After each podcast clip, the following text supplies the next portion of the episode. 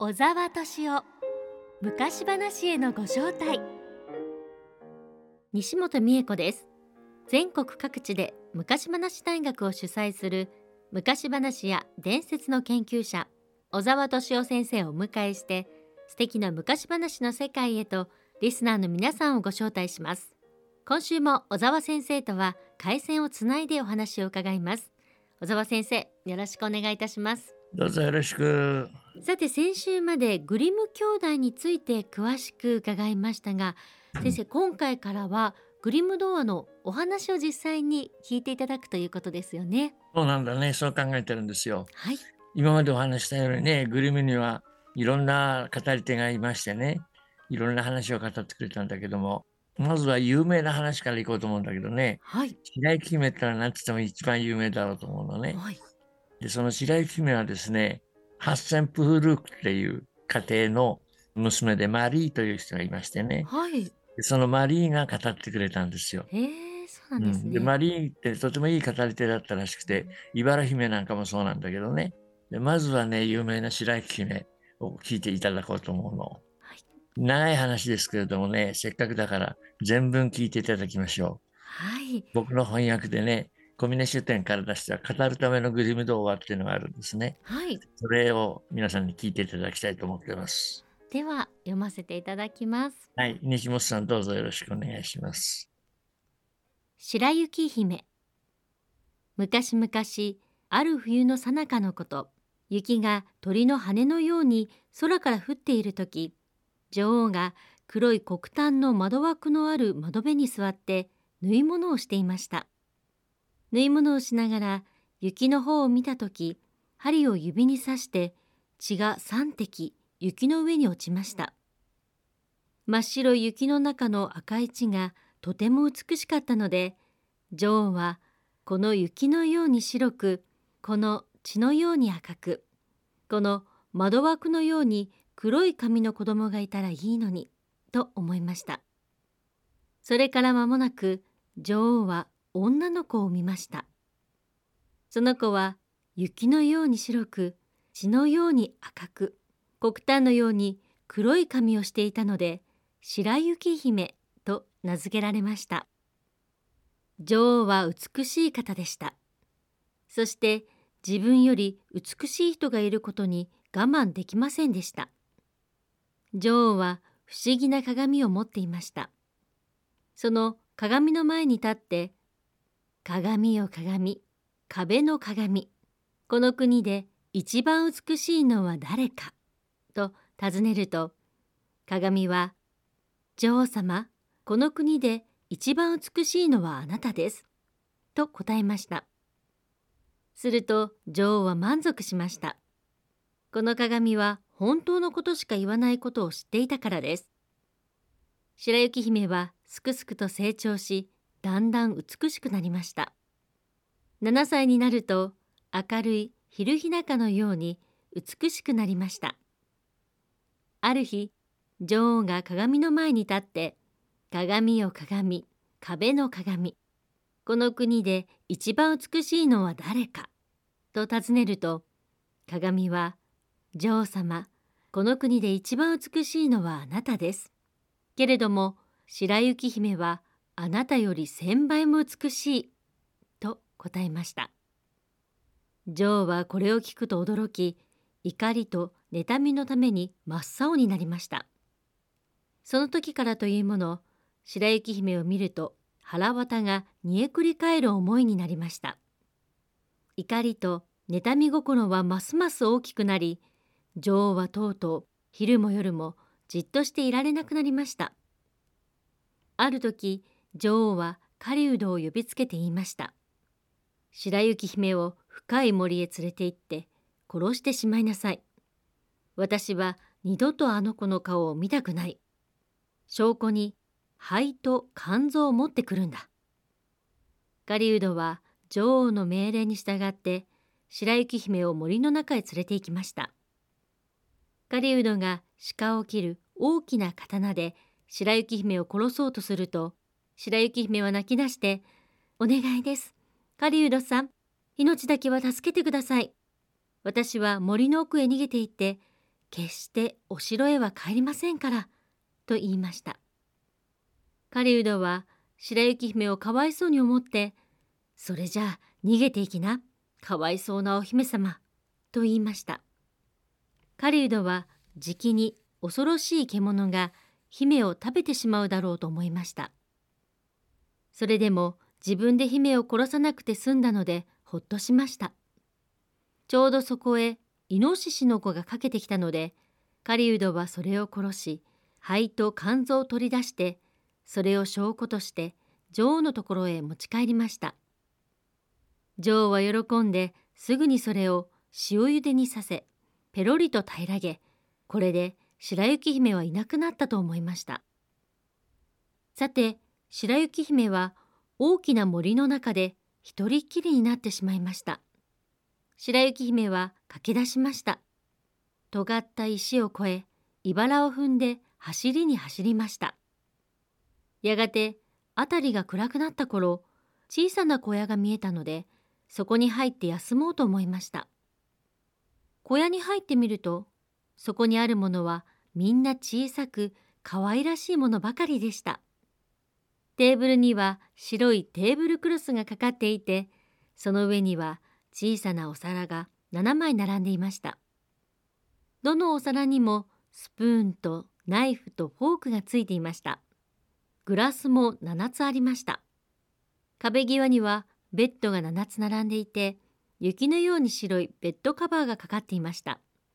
白雪姫はとてもお腹が空いていたし、喉も渇いていたので、どのお皿からも一口ずつごちそうを食べ、どのグラスからも一滴ずつワインを飲みました。食べ終わると白雪姫はとても疲れていたのでベッドに横になりました。けれどもどのベッドもうまく合いません。長すぎたり短すぎたりしました。7番目のベッドがちょうどよかったのですべてお神様にお任せしてそのベッドで眠りました。辺りがすっかり暗くなった頃この小屋の主人たちが帰ってきました。それは山の中で鉱石を掘っている7人の小人でした。小人たちは7つの小さな明かりをつけました。小屋の中が明るくなると小人たちは朝出て行った時と様子が違っていることに気がつきました。最初の小人が言いました。誰か僕の椅子に座ったやつがいるぞ。すると他の小人も口々に言いました。僕のお皿から食べたやつがいるぞ。僕のパンをちぎって食べたやつがいるぞ。僕のごちそうをとって食べたやつがいるぞ。僕のフォークで刺して食べたやつがいるぞ。僕のナイフで切って食べたやつがいるぞ。僕のグラスから飲んだやつがいるぞ。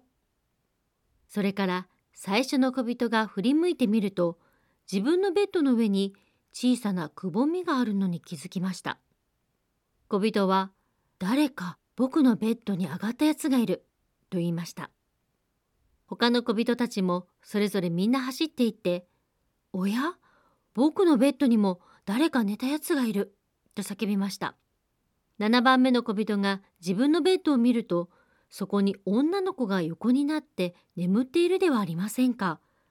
小人は仲間を呼びました仲間の小人たちは明かりを持ってきて女の子を照らしてみました。こいつは驚いた。なんて美しい子だろう。と小人たちは叫びました。小人たちはとても嬉しかったので、その子を起こさず、そのままベッドで寝かせておくことにしました。7番目の小人は仲間のベッドにそれぞれ1時間ずつ入って眠りました。朝になると白雪姫は目を覚ましました。そして7人の小人を見ると驚きました。けれども小人たちは優しく、君の名は何て言うの？と尋ねました。私、白雪姫って言うの。と女の子が答えました。どうして君は僕らの家に来たんだい？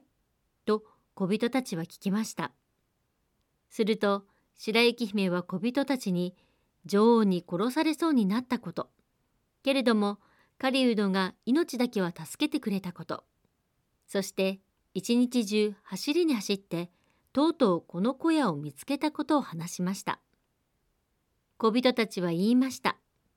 もし君が料理をしたり、ベッドを整えたり、洗濯や縫い物や編み物をしたりして、うちの中の用事を引き受け、うちの中をきちんと片付けてくれるなら、君はずっと僕たちのところにいていいよ。何も不自由はさせないから。白雪姫は小人たちにその通り約束し、うちの中の仕事を引き受けました。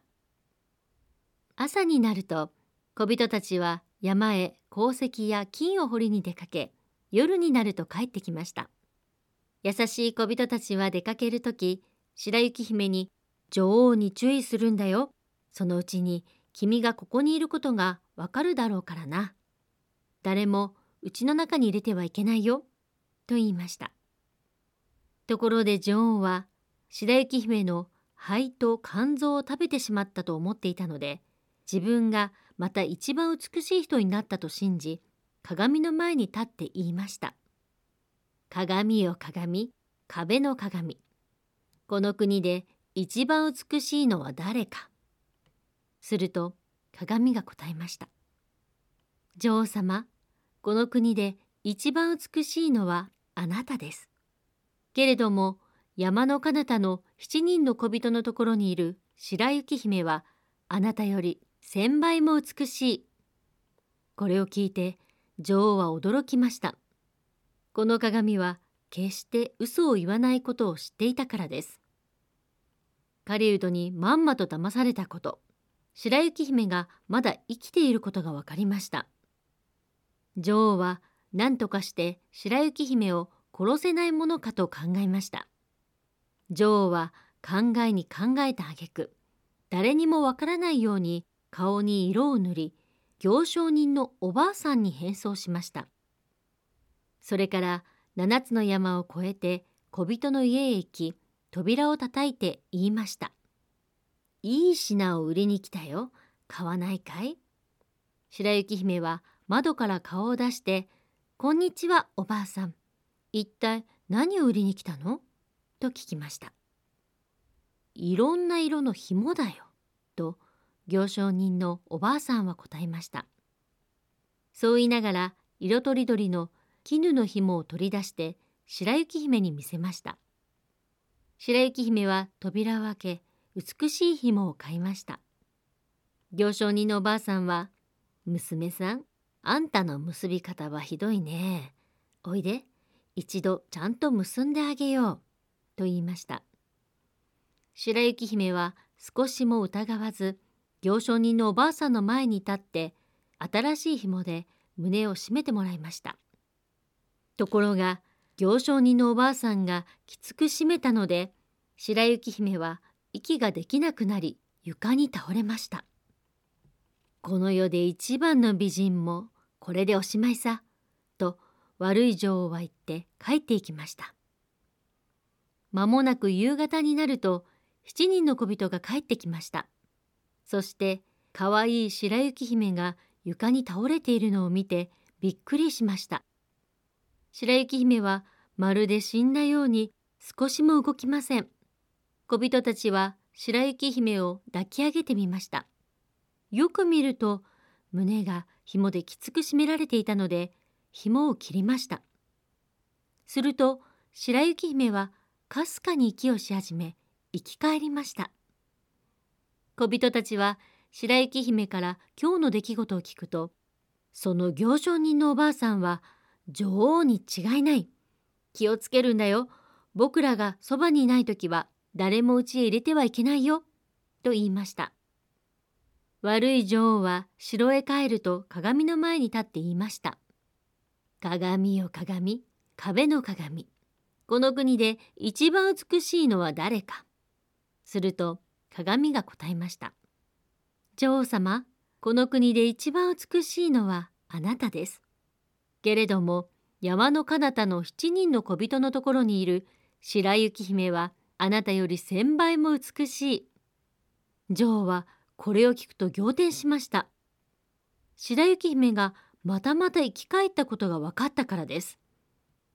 女王は今度は毒の櫛を作りましたそれから変装して貧しいばあさんの姿になりました。女王は七つの山を越えて小人の家へ行き扉を叩いて「いい品を売りに来たよ買わないかい?」と言いました。白雪姫は窓から顔を出して「私は誰も家の中へ入れてはいけないことになっているの」と言いました。けれども貧しいばあさんは「見るだけならいいだろう。この美しい櫛を見てごらん」と言いました。そして毒の櫛を出して白雪姫に見せました。白雪姫はその櫛がすっかり気に入り扉を開けてやりました。白雪姫がその櫛を買うと貧しいばあさんが「私があんたの髪を溶かしてあげよう」と言いました。白雪姫は少しも疑いません。貧しいばあさんは櫛を白雪姫の髪の毛に刺しました。すると白雪姫は倒れて死んでしまいました。この世で一番の美人もこれでおしまいさ。悪い女王はそう言って帰っていきました。間もなく夕方になって7人の小人が家へ帰ってきました。そして白雪姫が床に倒れているのを見ると小人たちはすぐにあの悪い女王がまた白雪姫を殺そうとしたのだと思いました。そして髪の毛に毒の櫛が刺さっているのを見つけその櫛を抜き取ってやりました。すると白雪姫は生き返り今日の出来事を話して聞かせました。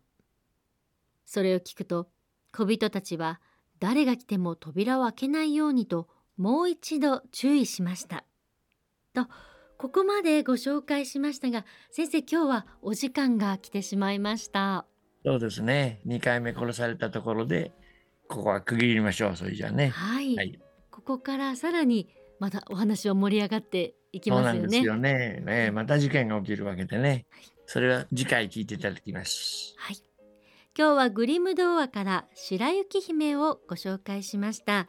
先生、今回は2回目殺されたところまででしたが、ね、白雪姫は何回も騙されちゃうんですね。そうですよ。まだこれからね大事件が起きるわけでね。